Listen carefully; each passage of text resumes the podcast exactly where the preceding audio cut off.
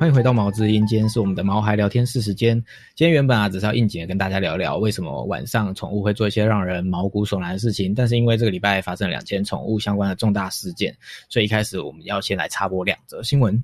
喜欢我们的节目，记得订阅。如果有任何问题，欢迎到我们的粉丝专业以及 IG 搜寻毛之音，在你收听的平台留下评价及留言，我们会挑选适合的话题，在之后的 Q&A 时间为大家解说哦。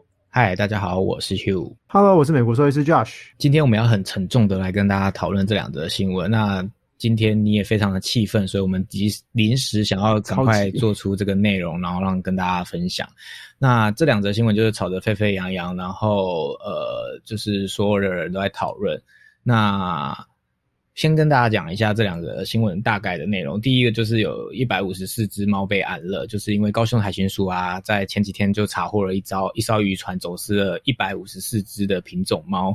那船长说，为了赚钱，在澎湖外海跟大陆不知名的渔船碰面，走私这群猫。虽然我不相信什么叫不知名的渔船，然后呢，我加入自己的想法，然后动保团体啊、政治人物都希望可以绕过这些无辜的猫咪。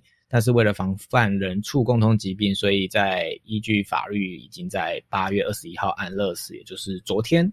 那另外一则新闻呢，就是八月十七号的时候，泸州有一个虐猫的案件发生，总好像就是不知道怎么样，然后女友出去之后就开始虐猫威胁他，然后就有呃爱猫人士跟警察到场去处理。那警方已经在调查，然后猫咪查查也在动物医院进行治疗。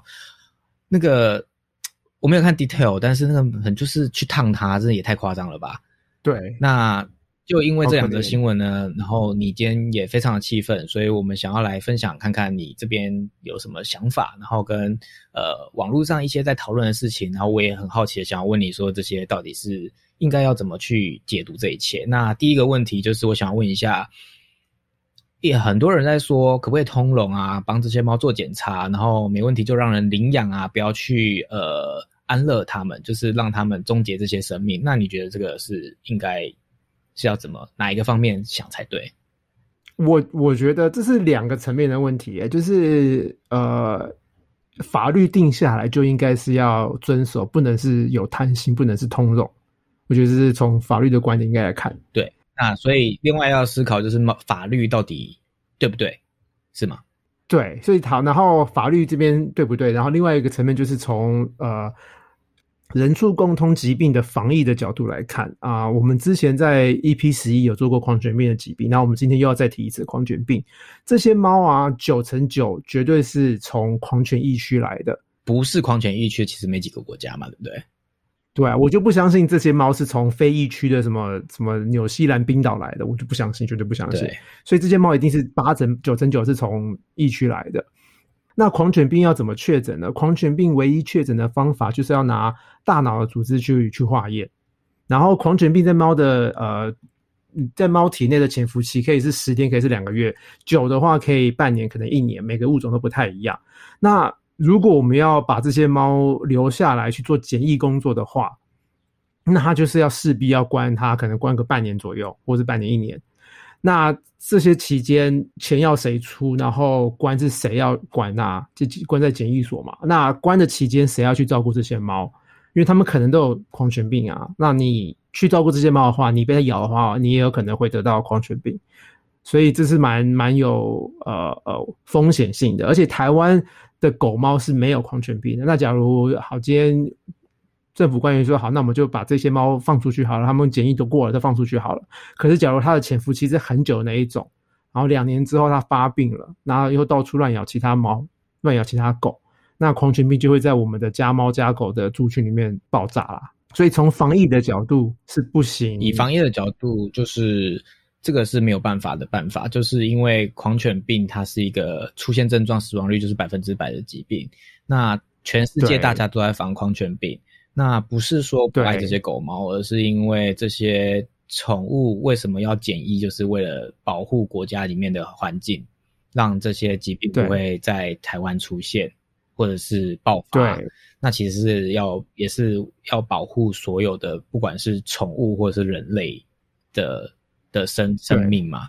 对，是为了保护我们。其实，所以其实这些这个事件发生在各国，可能应该都是这样处理，就是其实也没有办法。有更好的办法，就是针对就是呃猫进来，呃应该说就是这样子的走私进来的呃动动物，可能呃安乐才是是也是没有办法的办法，应该是这样讲，也不是说最好的办法，而是说就是为了防范这个疫疫疫疫嗯那什么防疫防疫的需求。那有一个说法是，那我可不可以遣返送回去就好了呢？从我获得的资讯，这个在新闻才发生两三天嘛，所以从我获得的资讯跟从防范人畜共通疾病来说，我觉得安乐死是唯一的选择。很不幸的，因为其实我们并不知道这些猫是从哪个国家、哪个城市来的，所以我们不能没有地方可以遣返它们回去啊。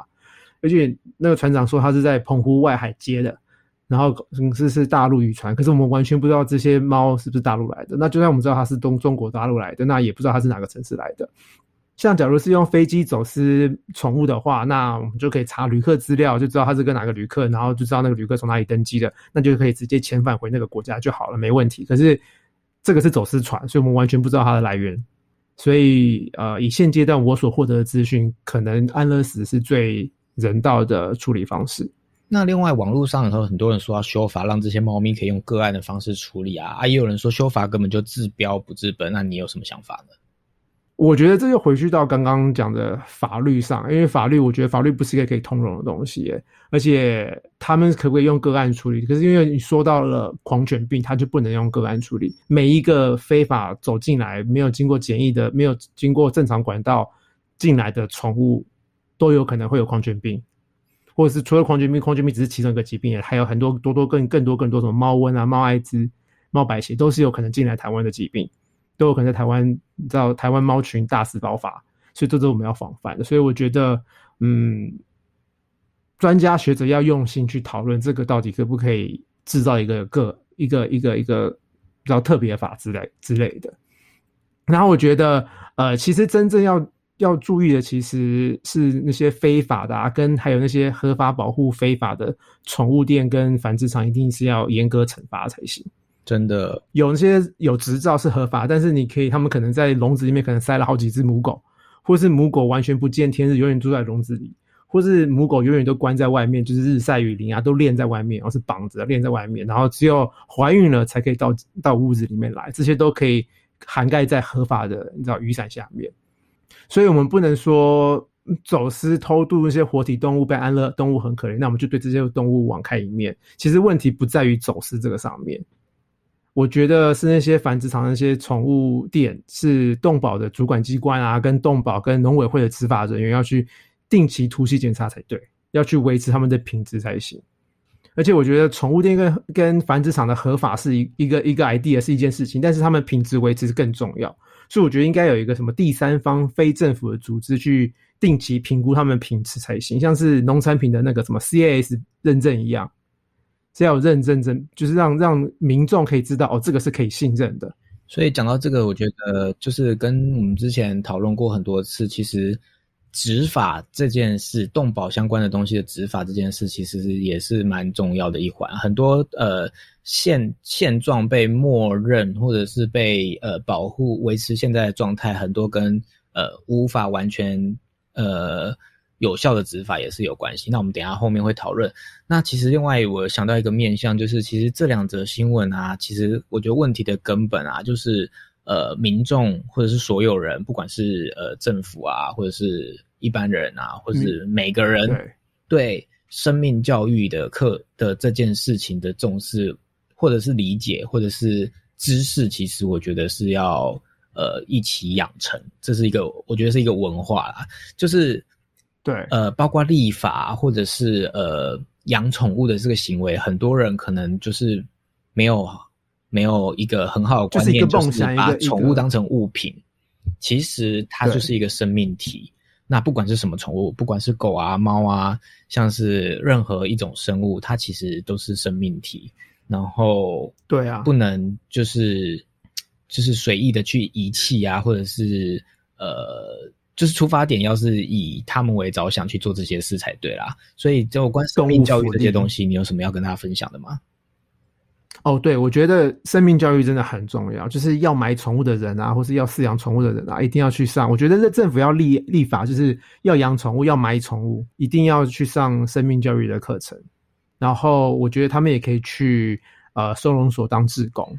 我像很多公家的收容所都需要志工去遛狗啊，去遛猫，很多中途之家也需要有人去陪猫玩。好像蛮多的那个收容所，你要领养之前，好像会先上一下这样的课程，就是有关就是生命教育，好像有啦，我记得我看到类似的。可这是领真的领养，我需要买的人也要上这些课。对，那买的那个应该也是要这样子执行，包含那个繁殖的更需要有这个 观念。对啊，对啊，对啊。然后十二年国教，我觉得学生在念书期间呢，也应该要请那些什么动保团体啊，请兽医师去帮他们上课，去认识生命的你知道可贵，生命教育的重要性。然后我觉得学生应该要有当志工的习惯，就是他们一样可以去收容所去遛狗啦，去中途之家陪猫玩啊。然后像我之前在国外念书，就是国外要考大学，除了在校成绩之外，还有。呃，入学考考试之外，学生其实还要有校外的义工的时数，而且要越多时数越好，然后越多元不同的义工形态，他们越有机会进入好的大学念书。我觉得这是一个很好的一个参考资料。其实台湾就是让学生从小台湾的入学有的也有在要求这个啦，可是我觉得，我觉得是文化的关系，就是它不是一个根深蒂固，真的去当志工是真的去呃。做一些你觉得有兴趣跟你觉得有帮助社会的事情，有蛮多我知道他们当志工只是为了拿那个学分，可是他其实没有认真投入这件事，其实也是没用，所以不能。可是至少至少有这个 exposure 啊，至少有这个接触到这个地方，这个是一个方式。但是我觉得重点是大家的那个意识，就是那种群体的文化，要是对生命是尊重的，会更有效。那我觉得也可以去校外教学啊，可以去收容所做校外教学啊。所以其实真正的重要，其实就是我们每次在介绍品种的时候，我们都会跟大家讲，是其实是不要有品种迷失，就是最好如果你要养宠物，就是去收容所或者是任何的流浪之家去领养代替购买嘛。这是我们每一次都有在讲，就是我们其实也是核心的一部分啦。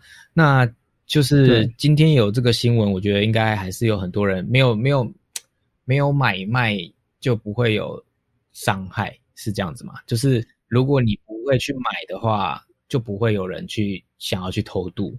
然后，对啊，其实我有想过说，是不是说，呃，立法让这些呃偷渡人罚更重，会不会有帮助？可是后来我想想看，就是道高一尺，魔高一丈，治标不治本，治标不治本的，就是。你今天再罚再重判再重，他可能还是会以利益最大的去做他想做的事，所以他可能还是会去做这些事。所以问题的根本其实是我们不要去买，就不会有就是那个市场，就不会有人想要去冒这个风险。虽然这很难，但是这是一个愿景。那假如真的想要买品种动物，你有什么建议呢？我想要补充就是。我真的希望大家不要有品种迷思，然后我希望学生在学校受教的时候，那些动保团体啊、兽医师也会灌输他们不要有品种迷思。我希望学生从小就养起来，就有养成这个习惯，就是这个观念啦，不要有品种迷思。没有迷思，没有品种，就不会有想要购买欲望，就不会想要执着想要买这个走狗啊，或买那种狗，对啊。那假如大家真的、真的、真的想要买，呃，或者养特殊品种的话，呃，那大家可以先去公家的收容所，或是去中途之家找。然后我知道 FB 啊，有一些社团是有机会领养到呃有品种的宠物的，这是有机会的。但是要小心啊，就是网络上跟 FB 社团有一些虽然说是是领养，但是其实是变相的贩卖，所以这种也要避免。只要它好几千块钱啊，可能就有问题。然后有一些繁殖场会把生太多胎啊。呃，或是没有利用价值的母猫、母狗贱价卖出，或者是用然后领养的名义卖出的话，这种也要小心。可是这个要怎么避免？老实说，我也不知道，因为很多都是你知道，就是你讲的防君子不防小人，对，挂羊头卖狗肉，对。那假如你真的要买的话，一定要确认它是正规的宠物店。那要怎么确认？那要怎么确认呢？就是其实是有官网可以查询，有一个叫做合法宠物业名单查询，这个网站是可以查询，呃，哪这个宠物店有没有呃特定宠物业许可证号跟特定宠物业繁殖许可证号的。然后我会把这个网站贴在那个我们的 FB 跟 IG，大家可以用这个去查。所以你在买之前一定要 check 它有许可证号，然后买的宠物啊也一定要有晶片。然后宠物也一定要是健康的，你才能购买。它怎么算是健康呢？你呃，饲主在买之前要看他们，就是不要流鼻水啦，不要拉肚子啊，不要呃精神不好，精神萎靡不是一个幼犬幼猫该有的的状况。然后它的食欲要好啊，喝水要好啊，然后呃，就是整体要看起来是健康的啦。我知道之前就有在南部有查，或是有执照的繁殖场，但是里面根本就是狗猫的地狱，很恐怖。所以大家呃还是要做一下功课啦。然后因为合法其实不代表良心，不代表品质，但是至少是有一个方向可以去查有没有许可证。所以我要呼呼应我刚刚讲的，就是我希望有一个是有公正，然后有品质保证的一个组织，可以确保。呃，繁殖场跟宠物店的品质，然后让呃想要养宠物的人是有一个可以信赖的东西去去去去去选择购买，至少买宠物不会再害到那些呃母狗母猫一直在繁殖。我在写这篇的时候啊，其实真的是越写越生气，然后心跳越来越快，越来越快，然后整个火都你知道越来越高，越来越高。还好还好还好，Hugh 把我拉回来。就是越越越收集这些资料，就越对这些事情觉得生气啦。但是，呃，我们还是要就是理性的跟大家分享或讨论这些面向应该要怎么去思考。就是网络上资讯怎么这么多，那另外我们就是来跟大家聊聊，就是就是就是查查这个部分，就是虐猫的这个东西，像是这个件事情，就是我们刚刚有讲到，就是。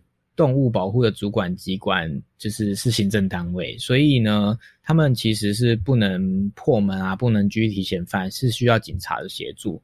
但是其实警察也他也很忙碌啊，他可能也要很多事情，然后再加上他们可能也没有动物保护处理的专业或者是观念，所以由他们来执行可能会造成一些问题。所以我觉得这个也是一个问题的根本。对啊，就是因为。警察不见得会处理受伤的动物，或是受虐待的动物，然后他们也不知道怎么保护自己，然后去处理这些动物。因为有些动物其实真的很凶，然后他们可能受伤了，根本就没有没有没有办法恢复冷静。那警察搞不好就不知道该怎么接触他们。然后我知道警察是给受训没有错，但是我不知道这个有没有办法足够让他们可以去 handle 一只很凶很凶的狗，一只很凶很凶的猫。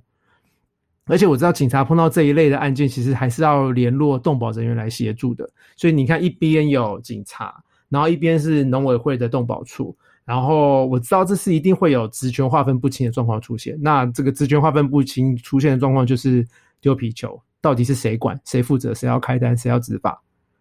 然后为什么要绕这么大一圈呢？明明就有一个动保警察的话，就可以处理这件事情。对啊，所以像其实台湾现在就是没有这个。动保警察这件事，动保的相关事情就是动保处各县市的动保处来处理。那如果他需要去呃处理这些事情的时候，就必须要有找警察来，才可以一起去破门啊，或者是去呃救那些宠物出来。如果他是在家里面，就没有办法自己去行为。但我觉得在效率上跟执行上就会有问题。那像国外有专职的动保警察吗？有啊，像那个不知道大家有没有看那个动物星球频道。Animal Planet 有很多那种动保警察的节目，他们就是都是专职的动保警察。然后，呃，在美国一般碰到虐待动物的案件，如果当地有动保警察的话，也都一定会转给他们去处理啊，因为他们就是你知道专业的人士啊。然后我知道在荷兰，荷兰这种设立呃动保警察之后，他们虐待动物的报案多了五成以上，然后也救了很多受虐动物出来，这样很好哎。那你在美国有接触过动保警察吗？有啊有啊，在南加州的 s a b r i n a d i n o 我之前待的那个城市，它的动保警察也是专职的动保警察。然后我也有跟动保警察出勤过，酷哦。然后对啊，就是坐坐警车啊，动保警察就是 Animal Patrol 的车子啊，就动保警察车。所以动保警察通常都会配兽医吗？动保警察会配兽医吗？这样讲很奇怪，应该是说，呃，我在那个城市动保警察的办公室跟收容所是在一起的。哦，你是去收容所当志工的时候？对对对对对，所以收容所就有收容所的兽医啊，然后也有警察，所以然后也有行政部门啊，也有执执法部门啊，然后有医疗部门。所以我知道，像什么路边有动物被车撞死啦，路边有受伤的动物啦，或是呃有野生动物闯到家里来啊，都是经由。动保警察去处理，然后他们就会把受伤动物带回收容所，然后收容所的医生就会治疗他们。所以啊，行政单位、执法单位跟医疗场所全部都在一起，所以就在一个地方而已，就不用跑来跑去。然后动保警察自己就可以执法了，他也有搜索票，他也可以拘提警犯，然后也可以也可以进到他们家去去，你知道扣留那些动物，他们就不需要再额外找警察来，或者额外找动保人员来，因为他自己就你知道身兼数职了。但是我知道台湾的是，台湾警察带回来的动物，最后还是要去动保处的医院或者是民间医院。嗯，其实其他国家它是一个 combine 的组织，for 动保它就是有配了所有该需要的东西啊，比如说行政单位啊、执法单位啊、医疗场所都是 combine 在一起，才有办法有效率去解决这些呃动物保护相关的事件嘛。对啊，对，所以台湾其实目前没有，但是我们是不是应该也是要赶快推动这个东西？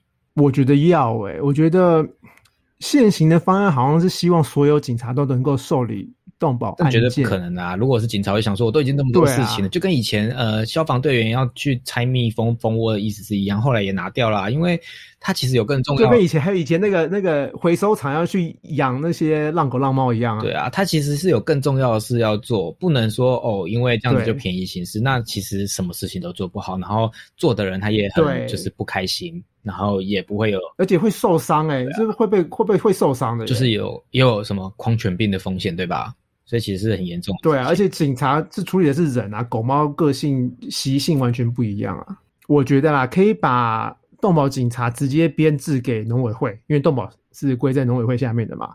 要不然也可以像妇幼警察一样，直接是让他们处理，因为妇幼警察是处理社会局案件嘛。那也可以编制一些专职给动保处的动保警察。对啊，我觉得像美国也是一个错，就是由中央政府统一。执行一个就是呃合并成一个呃专门处理动保事件的单位，单位它可能就是可以处理各种跟动物有关的保护或福利的东西，然后然后可以来就是统筹办理，就是会是最有效率的，我觉得啦。对，我觉得可以像是可以看城市大小，可以是中央政府拨预算，或是地方政府拨预算成立这个组织。成立一个同整性的一个动保组织，所以其实今天这样讨论下来，就是其实就是几个面向嘛。所以第一个就是呃，生命教育，生命教育其实是最重要，不管是人或是政府，在所有的人都应该要就是重视这一块，然后让就是思考的方向可以不是只有以人为出发点，而是以呃一个动物的生命体去讨论这些事情，才是问题的根本。然后。最重要，最重要，最重要哦！另外一个就是政府方面，可能就是也可以赶快就是推动这些有关动保警察的执法方面，让这些事情可以有效被遏止，不会再一直重复的发生。因为虐猫这种相相关的案件已经重复再重复，就是就是一直在发生，那都没有办法有效对啊，好可怜事情。那这是另外一个。那最后，最后，最后最重要就是我们讲了每一集都讲，每一集都 hashtag 都是讲没有买卖，没有伤害，领养代替购买。如果你真的尊重这个生命体，你想要有一个宠物来陪伴你，最好的方式就是去领养它。那可以降低这个社会的负担，然后你也可以获得养宠物跟宠物的陪伴的快乐。那以上就分享给各位哦。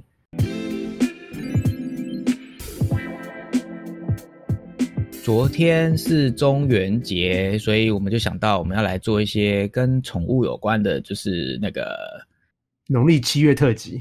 对，就是你有没有听过吹高雷？我其实有听过，可是我其实都不太知道吹高雷是什么意思。还是你只知道小猪雷？小猪雷我小时候超爱吃，然后后来我爸妈不准我吃，因为吹高雷就是诶，好好吃哦。没有让你讲吹高雷，不是，没有要让你讲小猪雷。吹高雷就是呃，小时候长辈或者是电视剧那种传统的台湾剧都会有那种。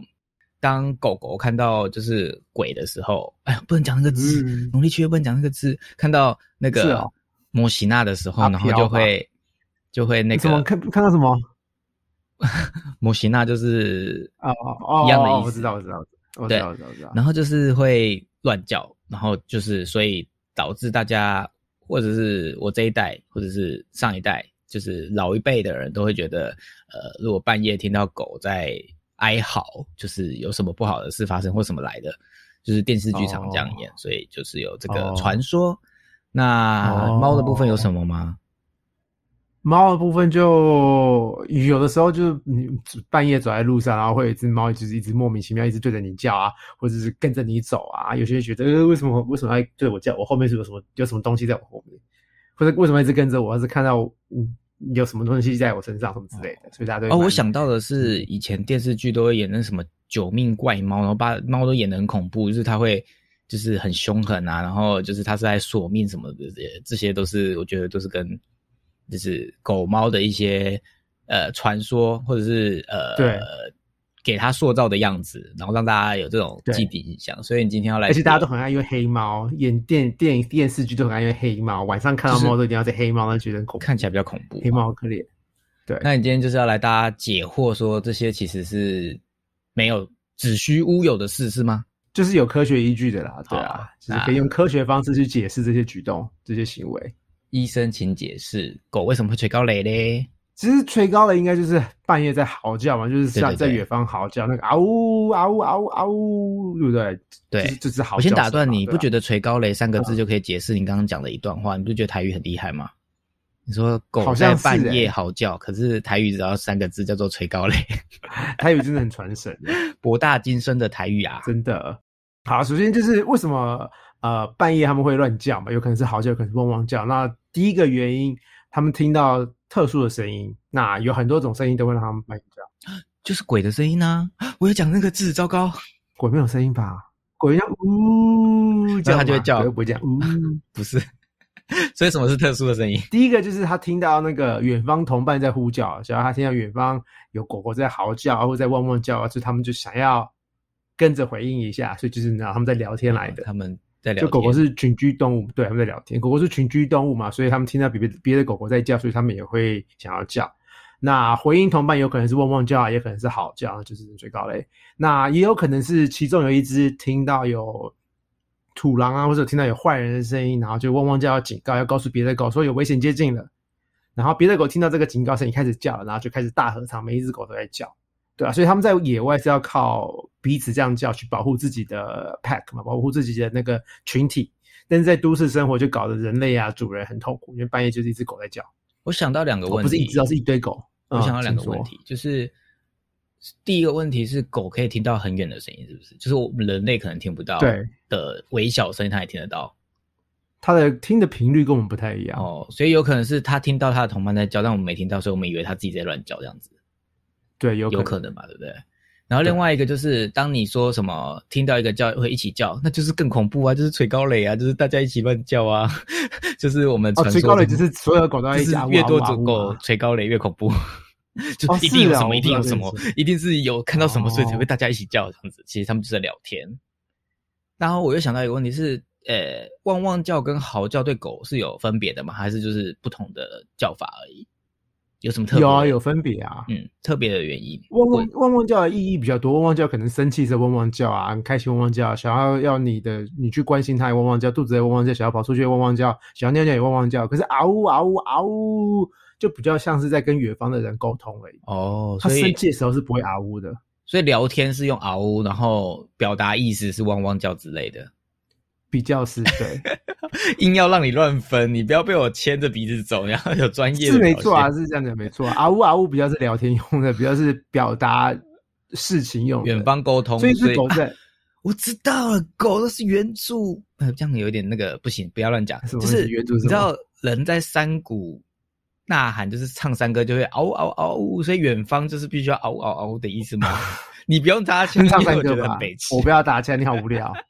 好，Anyway，所以，然后除了群体动物之外，就是他们本身，就你家狗狗，它可能听到外面有危险的声音，或者是有听闻到奇怪的味道，他们也会想要叫，像是门外啊、窗外啊有陌生动物这边稀稀疏疏、稀稀疏疏，所以它就要主警告主人，要警告同伴。在我们住在城市里面嘛，就有可能是外面有狗啊、有猫经过啊，或者有什么松鼠、老鼠。他们就会警觉，然后就在叫。那住在郊区，看你们住在哪里嘛，就呃还有可能会有什么浣熊啦、臭鼬啦、鹿啦、呃土狼啊，突然就凯尤体，看你住哪。还有鬼啊！我们之前在加州就有凯尤体啊，就凯尤体经过，就邻居一口就开始叫叫叫叫叫叫，还蛮恐怖。你知道我刚刚说什么吗？没有，你刚刚说什么？你说浣熊啊、臭鼬啊、鹿啊、土狼啊，还有鬼啊。我没有，你一直说不要讲，那你一直一直讲，因为我就觉得你的每一个 item 都都可以加上这个原因啊。而且我们的节目是晚上上架哦，大家听要你知道。呃，我不要晚上听啊，我在白天录没关系。好，然后有些警觉性高的狗狗啊，不只是陌生动物经过会让它叫，它们任何风吹草动啊，什么树叶声音它都会想要叫。然后什么突然有车子经过啦，或是邻居。有脚步声啊，或是有开门关门的声音，它们都会叫，就是比较警觉性比较高的。然后，如果他们听到呃有类似狗叫声频率的声音，像是什么消防车啦、警车啦、救护车啦经过，他们也会跟着嚎叫。所以他觉得“哦一哦一”很像在跟他讲话。对对对对，而且这种通常听过“哦一哦一”，他们就会跟着啊呜啊呜啊呜啊呜，你就一起一起一起，很爱跟消防车聊天。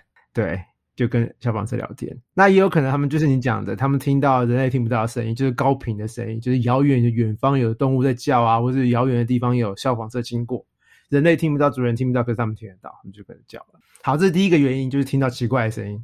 第二个原因就是。可能居住环境有改变，那可能会造成狗狗半夜不睡觉，在那边乱叫，像是主人刚搬家啦，或者是邻居上下班的时间改变，就会可能惊动他们，他们就会想要乱叫，对啊。而且通常一叫，一只叫，就附近狗狗全部都会一起跟着大合唱。狗狗是很 sensitive 的狗动物，对，就是就很敏感，鼻子很灵敏，耳朵也很灵敏。对啊，对啊，对啊。然后因为一点点风吹草动，就会开始叫。不管是什么叫，对对对对对对对，还有什么？然后第三个原因就是，呃，有可能就是狗狗有分离焦虑症，就是尤其是看不到主人啊，或者主人不在家，或者它不想要独自一个人在家，然后尤其是那种很黏主人的狗狗，它就比较无法独处。对，而且呃，狗狗是群居动物嘛，所以要是他们的 pack 里面有动物不见了，或是幼崽不见了，他们都会想要嚎叫，要帮他们找到回家的路。哦，所以他们可能就是想要找主人。那第四个原因呢，是想要跟主人玩，想要吃零食。那这个跟分离焦虑症不太一样，就是主人在家还是想要找主人，就一直要跟你玩啊，一直要找东西吃啊，肚子饿。那第五个原因呢，是他太无聊了，白天的精力消耗不够，然后晚上就活力旺盛，所以睡不着。活力旺盛不是活力旺盛，是活力旺盛。我刚刚发音不标准吧？活力旺盛啊，所以一点风吹草动，他们就惊醒了。或者他根本就不睡，然后就一直在那边跑来跑去，跑来跑去。那最后一个常见原因，就有可能他身体不舒服，或者他生病，或是年纪大了，就是可能太冷啊，有可能是他这里痛那里痛，关节痛啦，他站不起来啊，趴不下去啦，或是呃年纪大，有些老年痴呆的狗狗也有可能会半夜叫不停。狗狗也有老年痴呆哦，有啊，狗狗动物都会有老年痴呆哦，都有可能不会退化。是哦，所以不是人独有的，是哺乳类都有。不是，对，哺乳类都有啊，哭哭，好恐怖哦！老年痴呆在，所以老年痴呆的狗狗会怎么样？就半夜不睡觉，一直乱叫啊？这假的？那是因为痴呆比较比较容易哦，它退化到小时候的感觉。我们也不是啊，你不要乱猜。好，好，然后但是但是这里面有个蛋书哦，就是。如果主人半夜起来啊，你起来尿尿啊，看到你家狗狗头用力抵着墙壁，不是因为它中邪哦，这其实是它可能生病。嗯，生什么病？呃，脑部有问题会这样子，像他要是脑部发炎啊，或是有一些严重的肝脏疾病，也会造成脑部的问题，然后很常会出现就是这个举动，就是头抵着墙壁，要赶快带去看医生，赶快做血液检查，赶快赶快做健康检查。而且不一定是墙壁啦，有可能是任何就是坚硬的东西都有可能，像什么地板啦、墙角啦、电视机啦、桌子啦、冰箱啦，它都有可能，对吧？所以他要是你半夜起来看到他有这个举动的话，赶快带他去看医生。而且不记得是晚上，有可能是下午，有可能是早上，任何时候他这样用力抵着头、抵着墙壁，就是头痛的意思。对，就是头不舒服，嗯，可以减轻他们头的压力。对啊，那好，那刚讲完原因了，那他半夜一直叫怎么办呢？不管是汪汪叫还是嚎叫怎么办呢？那要先了解原因啦，看是不是刚刚讲那些原因，看需不需要看医生。然后他们出现他们乱叫啊、乱嚎叫啊，也千不要千万不要凶他，不要骂他，因为他绝对不会理解的。对啊，狗狗是不能用惩罚的方式在教的，要用奖励的，对，要用奖励的。对，如果他半夜叫啊，是偶尔才发生过，或从来没发生过，这是第一次，那。呃，像是警车、消防车啊，这些都是偶发状况的话，那他应该会自己安静下来睡觉，就所以不要理他，然后他会自己听，不用管他就好了。但是假如你家在警察局附近，在消防局附近的话，那要做这样敏感的训练，你要在就是安静的时候，小小小小声的放警笛声，很小声哦，然后他没有叫，你就给他奖励。然后就慢慢加大声音，慢慢加大声音，慢慢加大声音。然后一不叫，一没有叫你就给他零食，没有叫就给他零食，慢慢加大声音，加大到他听到外面有警车声音都不会叫，你就恭喜你成功了。那假如这不是偶发状况，假如是他天天如此、夜夜如此，always 都只是会半夜叫的话，那就不能不理他了。可以先录影，就你录一个晚上，看到底是什么原因叫。如果录到不该看到的东西怎么办？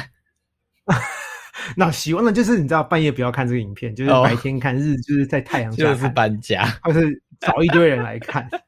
找一堆真人来看哦，烂死！就是白天然后找你家的那个亲朋好友，大家一起来看这个影片，对，看他们为什么半夜叫。好，可能是外面有刚好有车灯照进来啊，可能是外面有动物经过啦，可能是邻居回家啦，对，先理解一下，了解一下为什么。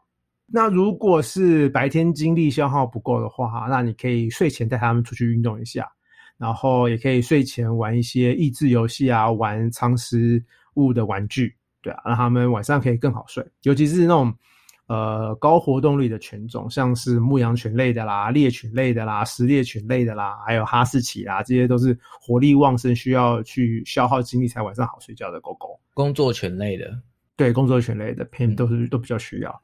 那呃，他们睡觉休息的地方啊，也要让他们可以安心、可以冷静，所以可能就是他们呃晚上的床啊，可能要远离窗户，可能要远离门。让他们比较不会受到干扰，然后他们睡觉的房间啊，睡觉区域也可以用狗狗费洛蒙，狗狗费洛蒙也可以让他们比较冷静一点。然后呃，大家也可以试试看白噪音，就是你可以开电视啊，或者开收音机，让他们听到噪音，就是可能会比较好睡，补觉不会被外界干扰。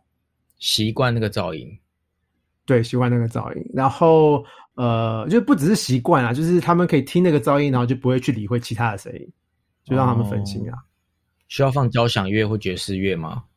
那太吵了，白噪音是那种啊，那种会流水声啊，什么火车声啊，下雨声啊，就是白噪音 （white noise），不是真的声音，不是音乐，是对，不是音乐，就是 white noise，就是白噪音嘛。大家应该听懂白噪音吧？我应该不用跟你解释什么是白噪音吧？知道啦。好，不耐个屁。好，Anyway，然后大家也可以控制他们的活动空间。如果有整个家他们跑来跑去的话，他们会越跑越紧张，然后越跑越难冷静。所以你局限他的空间啊，你可以让他比较能够快一点的冷静下来。所以就让他呃关在一个房间啊，或者限制他们只能在客厅或是饭厅之类的，不要让他们有整个家整个走廊可以冲来冲去。然后睡觉时间啊，也限制他们的活动空间。然后，如果是睡户外的狗狗啊，它们比较容易被野生动物啦、被噪音啊、被光亮啊、跟呃什么奇怪的东西影响，所以容易半夜乱叫。所以就是把它们拉到家里来，到屋内睡，就比较不会有半夜嚎叫、乱叫的情况。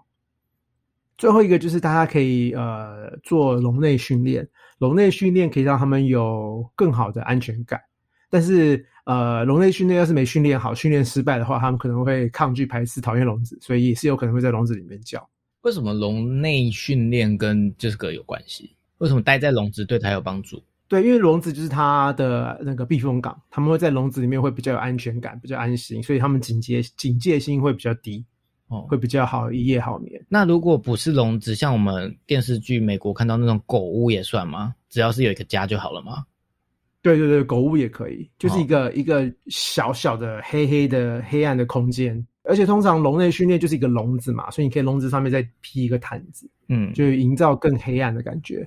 总之就是要有一个窝的感觉，不一定是对对对所谓想象中。不是窝哦，不是窝哦，窝只是一张床哦，是要一个对啊，我说就是狗窝，狗窝。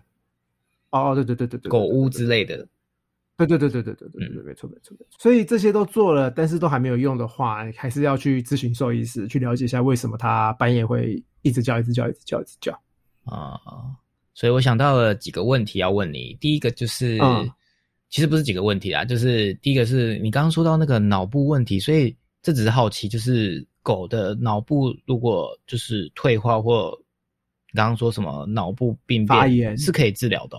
呃，老年痴呆比较无法，但是假如他是发炎啊，或是肝病造成的脑部问题的话，是可以治疗的。是哦，所以要看原因啊。兽医好厉害哦，因为就我所知，兽医不太有什么专科的呃特别的专精。我现我因为我最近在看那个你知道医师剧，然后就是人医就是会有很分细的专科啊，什么脑部专科，然后什么研究，所以兽医也会治疗脑部，哎，好厉害哦。会啊，他们没有分很细，在台湾，但是也是有人会治疗脑部就对了。台是台湾还是有神经科医生啊？台大动物医院就有神经科医生，就是也是有这样的训练出来的医生就对了。对啊，对啊，对啊，我知道台大精神台大动物医院的神经科医师是国外回来，所以他是呃真的是神经科专科医生。也就是说，台湾没有没有就是这样子的专科，但是可以去国外。台湾自己本身是没有专科制度，了解对吧？台湾的都是国外训练回来的，了解。然后真正有执照的比较少，有有专科执照的比较少。研究脑部好难呢，然后好厉害哦，可以就是治疗脑部这件事。我也觉得。那治疗狗的猫，呃，狗的脑部跟猫的脑部是一样的，念同样的神经科就可以了吗？对啊，对啊，对啊，啊！通常会看狗，会看狗的神经科，就会看猫的神经科，这是一起的。狗猫会是一起的，好厉害哦！然后就是听起来，就是刚刚你讲的这些叙述，我觉得就是跟小朋友会出现的是一样。所以其实狗狗就是小朋友，所以它就是很容易被受到干扰，就会乱哭啊，或者是肚子饿啊，精力不旺盛啊。你刚刚讲的每一个 item，我都想联想到就是小朋友，就是小朋友会发生的事。所以小朋友半夜会看着角落嘛？哎，小朋友半夜是会指着角落说：“哎，那边有叔叔哎。”不是，我有一个侄子，然后他就是 有一次，我就跟我妈在顾那个侄子，然后就那个他就抱着他，然后他突然就看着那个地方空空的地方笑，然后我就跟我妈说：“嗯。”然后他就说：“嗯，不要乱笑好不好？” 所以其实意思是一样的，他们可能也是小朋友，可能比较灵敏，他可以听到一些比较低的声音，就是可能大人可能他自己想要笑话啊。听不到他几岁？他几岁？他不到一个，不到一岁啊。哦，所以他可能自己搞不好自己想到好笑的东西啊。他可能昨天看到一只很好笑的羊，也有可能吧。所以，所以就是其实大家不用想太多，就是他其实就是比较灵敏、比较敏感小呃狗狗啦，就是跟小朋友一样，所以就是对，就可能听到什么东西，对对对，或闻到什么东西。好，所以再来是要聊聊猫的部分吗？没有，就是在第第二个是要聊的是浪狗浪猫为什么有时候会对着人乱叫？哦，是浪狗浪猫，不是只有否猫。嗯，对，不是只有否猫，对啊，因为有时候大家晚上走在路上，就会看到一只猫或一只浪狗、一只浪猫就对着人一直对着叫，然后就会想说，嗯，我后面是我身后是有什么奇怪的东西，然后一直回头看。他是问你要去哪里，还是我不知道怎么走？你可以跟我讲。白痴，他不会问路，他说要走左边走右边，他迷路了。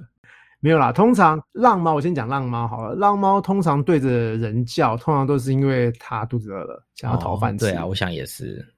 对，它看到人类就想想到要吃饭，它可能习惯人类喂它吃饭，对啊。所以，但是，但是，但是，大家千万不要喂浪猫，也不要喂浪狗，除非你是浪猫浪狗团体的人，因为你乱喂的话，呃，邻居可能会讨厌你，因为你做 T N R 做喂食是要清理环境的，所以你要是没有照呃。正统方式做的话，其实会造成环境脏乱。对啊，这个之前我们有提过啊，就是你不是只是丢了就走了，因为你还要去收那个空的。有的对吧？简而言之，就是你不是放了那个东西就走了，会造成脏乱。那详细你就是去听，因为再讲我又要讲一篇，因为这是就是我们之前其实在 EP 十三浪猫议题也讲过，所以就是对，要是真的有在做这件事的自狗，然后才去做这件事，不然你就是要乱喂，可能会造成更就是浪猫的问题。会更受邻居讨厌啊，或者有没有让这个议题更麻烦？那就是大家可以去听一下我们的第十三集《毛孩聊天室》，就会讲到这个话题哦。然后除了讨饭吃之外，可能是呃，有的时候是他的小猫受困，或者是他朋友受伤，需要人类帮忙，他也可能会来找你，对啊，因为通常他们都知道人类可以帮忙他们，就会找人类。那浪狗、浪猫其实是分两种的，一种是完全在野外出生的。这一类的通常都不会信赖人类啊，他们防备性都很高，警觉性也很高，所以他们的野性也比较高，所以比较不会主动接近人。这种啊就不会找你帮忙了，也不会也比较不会找你讨饭吃。那另外一种呢是曾经有过主人的，就是他可能走失啦，可能被弃养，所以他其实是喜欢人类的，然后也比较信赖人类，他的防备心也比较低。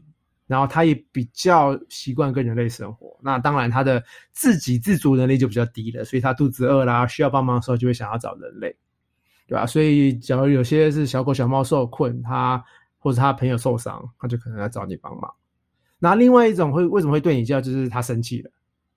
那猫咪生气就不是对你叫，它就是哈气，一直哈，你吓到它了，或是你你跑到它的地盘，它不喜欢你接近它，或是你身上有奇怪的味道，是它不喜欢的味道。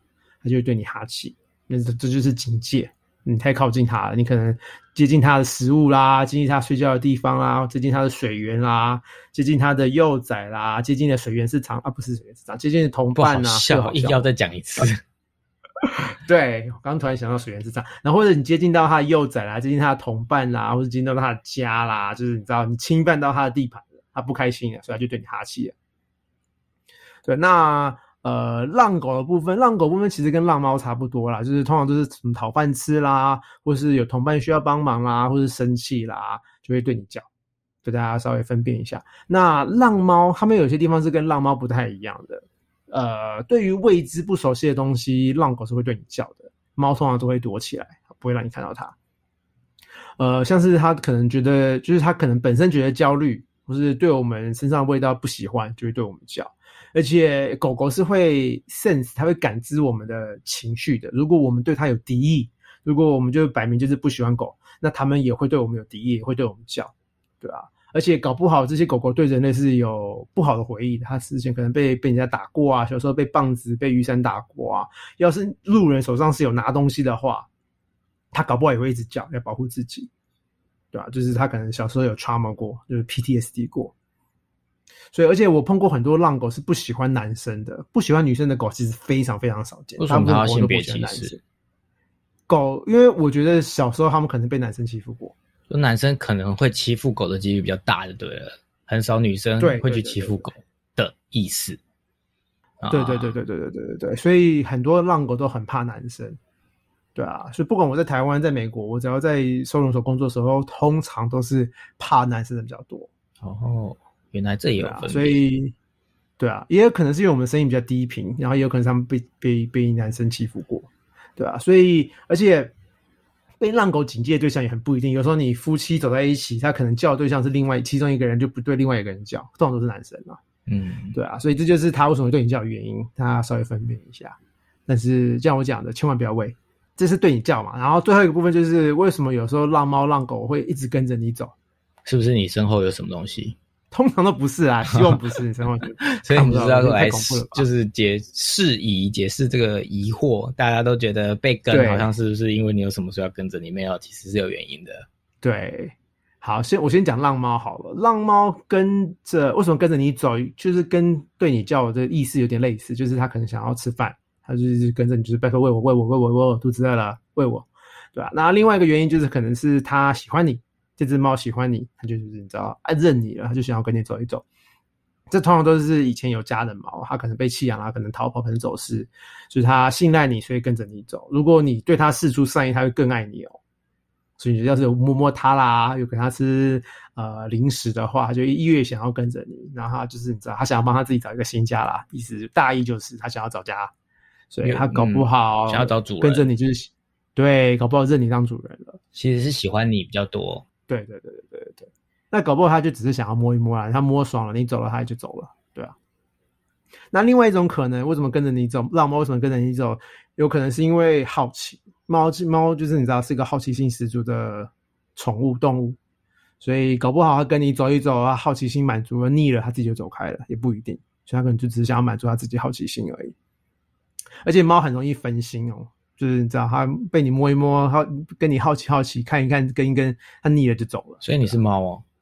我觉得还蛮像猫的，因为我就是你知道，要满足我的好奇。我去我去逛街都会乱按东西耶，就是走逛街只要可以要可以按的，啊可以戳的。你你不止爱乱干东西，你就是走在路上，你会看各种不同的东西吸引，然后就会一直看下看下 A 看 B 看 C 看 D 看不完啊，就是对我猫啊。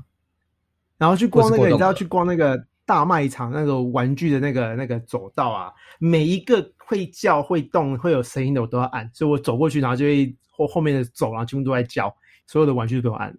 好，好，可以的，可以了，可以了。大家大家有没有听过一个俚语叫做“好奇杀死猫 ”？Curiosity killed the cat。好奇心杀死一只猫有啊？对啊，这其实是应该翻成“过于好奇会惹祸上身”，但是大家其实都只讲一半，这只是前半句哎。它的整句其实是 “Curiosity killed the cat, but satisfaction brought it back。”嗯，满足之后它就回来了。对，就是好奇杀死猫，但是满足之后猫就复活了。所以其实这句话的的俚语，猫没有死，大家不要再误会，猫真的会死。对 对，你只知道澄清这个是吗？对，我只要澄清，猫好奇并没有杀死猫，因为它只要满足，它就会复活了。所以狗狗跟着你嘞。这个这个，你先让我翻译完，翻译完，我要讲它的其实真正的意思。哦，我以为你讲完了，好，请。没有，curiosity killed the cat，然后 but satisfaction brought it back。它真正的意思其实是过于好奇会惹祸上身，但是事后的满足感其实是大于惹出来的祸的。为什么事后满足感大于惹出来的祸？哦，你是说，就像他的那个惹祸上身，可是后来会很开心，大于惹祸上身的痛苦？对。就是你看到那个那个热水，明明就很热的热水，你知道很热的热水就是很热很烫，可是你就想要知道它到底有多烫，就想要摸摸看，可摸完就啊好烫，真的好烫哦。可是你你就满足你的那个心愿啊，是虽然很烫，但是还是很开心很满足。对，因为你满足了你的那个好奇的欲望。所以其实这句话的意思是叫人家不要停止好奇心才对。它的真正含义其实不是叫人家不要好奇，而是你要嗯。保持探索的心，然后才可以发现新大陆的意思。应该是，应该是，但是大家不要再误误会这句话，它其实不是好奇杀死猫，它其实是有后面一句话的。好，俚语时间，对，那是英文留声机要做的节目，你干嘛要做这一段啊？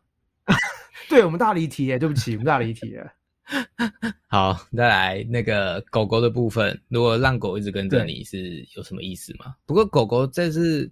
来福啊，就是大家都被狗跟，不就是带财吗？对啊，应该没有不开心吧？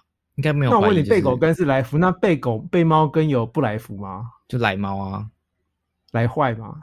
福的相反是什么？因为就就如我们之前讨论的，猫一般对一般人来讲，除了爱真的爱猫的人是，就像爱猫的越越来越多，就是可以喜欢猫的越来越多。但是我意思说。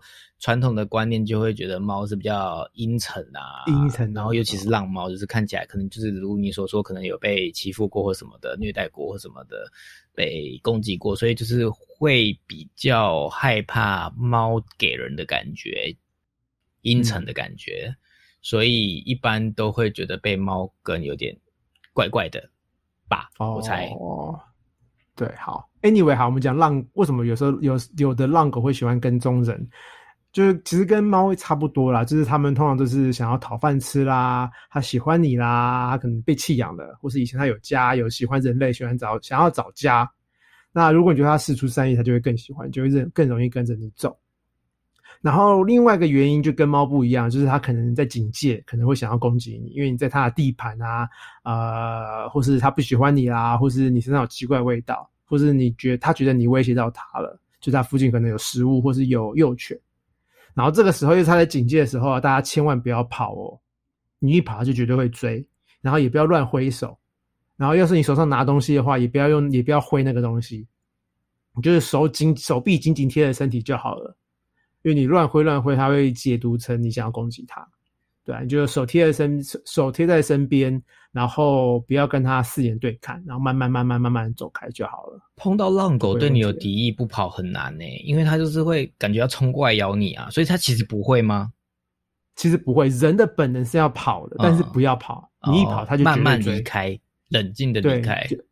对，冷静的离开。因为每次就是遇到那种浪狗，然后很凶的那种，一直对你汪汪叫，感觉就是要冲过来咬你。所以它其实就是小时候超多的，小时候超恐怖的啊。所以它其实就是在虚张声势，它其实不会真的过来咬你的意思是，如果你没有做出反抗的举动或者是攻击它的举动，它可能不会。对对对对对啊，对对对对。对，我小时候就被咬过啊。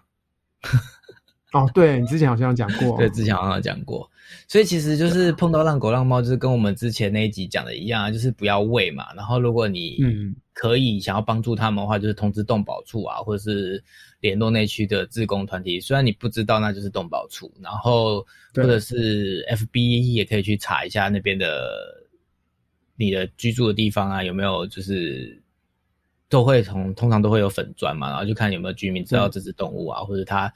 搞不好是住在那边有人喂食啊，或者是如果是新的新的浪狗或浪猫，就是看到留言，也许有人会去处理，就是呃自工团体或什么的。那对，或者是如果是你看到的浪狗或浪猫是有剪耳朵的，就是它其实就是有可能已经在实施所谓我们的 T N R，就是有人在照顾，有人在喂养，就是可以不用特别的去在意它，反正已经有人在照顾它，就是它已经被结扎过，就代表它可能有对地有立案的流浪猫，对，登记立案那边的，对对，所以其实它其实已经是住户了，然后这个。这个 TNR 计划呢，维持在这样的住住户，他们会维持一定的数量，所以不太会影响环境，不要去攻击他们。更知道详情就是去看那个十三集的浪狗浪猫系列。那下一个话题是什么呢？下一个话题就是猫咪半夜不睡觉是在跟谁玩？猫咪不在睡觉，诶，我们有讲过啊，第二十集猫咪半夜开运运动会，我们要怎么做才可以一夜好眠？所以你要帮它 recap 一下吗？好，我再迅速 recap 一下，就是猫咪半夜不睡觉，其实原因还蛮多的。呃，首先就是因为猫咪天生就是呃晚上刚入夜的时候跟清晨的活动力是最高的，然后也有可能是它们晚白天太无聊啊，刺激不够啦，或者体力没消耗光，或是它们可能肚子饿，或是它本来就是 outdoor cat，本来就是户外猫，所以不想被关在室内，你被你把它关起来就会一直叫。也有可能是就是它个性紧张，所以晚上有什么风吹草动就惊动它了。他就想要叫或想要跑来跑去，那也有可能是叫春，他没有结扎，想要生小孩，他也会半夜一直叫。然后也可能是他生病了会一直叫。那解决方法就是呃，尽量训练他们跟主人作息时间一样，就是他们早上呃起床时间啦，晚上睡觉时间啦，跟他们的吃饭时间都要跟主人一致。然后白天主人上班的时候啊，也要让他们动，就是四处可以放玩具让他们找，让他们玩，然后也可以用一些常识玩具让他们动动脑。主人下班之后啊。在睡前要多跟他们玩玩一些你丢我捡的游戏啦，玩逗猫棒啦。然后睡觉的地方要让他们有安全感，要安静啦，不吵杂。然后可以用猫咪费洛蒙。然后也不要被他们制约。怎么说呢？就是呃，不要他们一叫就满足他，就是不要他们一叫你就摸它，就给它零食。你就是等一下子，等个一两分钟、三五分钟，你再去摸它，再给它零食。不要造成他们予取予求的个性。然后大家定时定量喂食啊，一天两到三餐，然后晚餐那一餐可以晚一点吃，让他们半夜跟清晨比较不容易肚子饿。那假如是生病的话呢，就一定要去看医生了。像他们有什么咳嗽啦、打喷嚏啊、拉肚子啦、呕吐啦、呃精神食欲不佳啦，呃可能半夜都会半夜叫，那可能就是要看医生了。那最后一个就是结扎，公猫母猫结扎之后半夜就比较不会叫，就不会有婴儿哭声了。对，就不会婴儿哭声，没错。所以其实就是结论，就是狗猫啊，它们的听觉啊、嗅觉啊、第六感啊，感官功能就是比大家强。但是为什么会有就是这样奇怪的举动？就可能因为它比较敏感，所以就会有这样子的反应。对。那除了科学解释以外，我相信应该还是信者恒信，不信者恒信。即使不信者很不信，即使我们今天这样解释一番过后呢，觉得有鬼的还是有鬼，觉得没鬼的还是没鬼，觉得他这个举动有问题的还是有问题。所以大家就是参考一下，如果就是看大家可不可以不会那么的害怕，就是这么的被这种帮他解惑，对，就被长呃流传下来的传说给制约。那希望大家觉得这一集有帮助。那我们今天的节目就到这边啦，我们就下次见喽，拜拜，拜拜。